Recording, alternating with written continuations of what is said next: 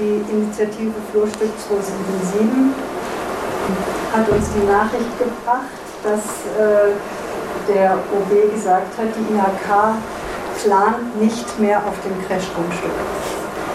Und, und die Faulerpalette wäre kein, kein Problem, sondern eine Herausforderung. Und das sehe ich auch so.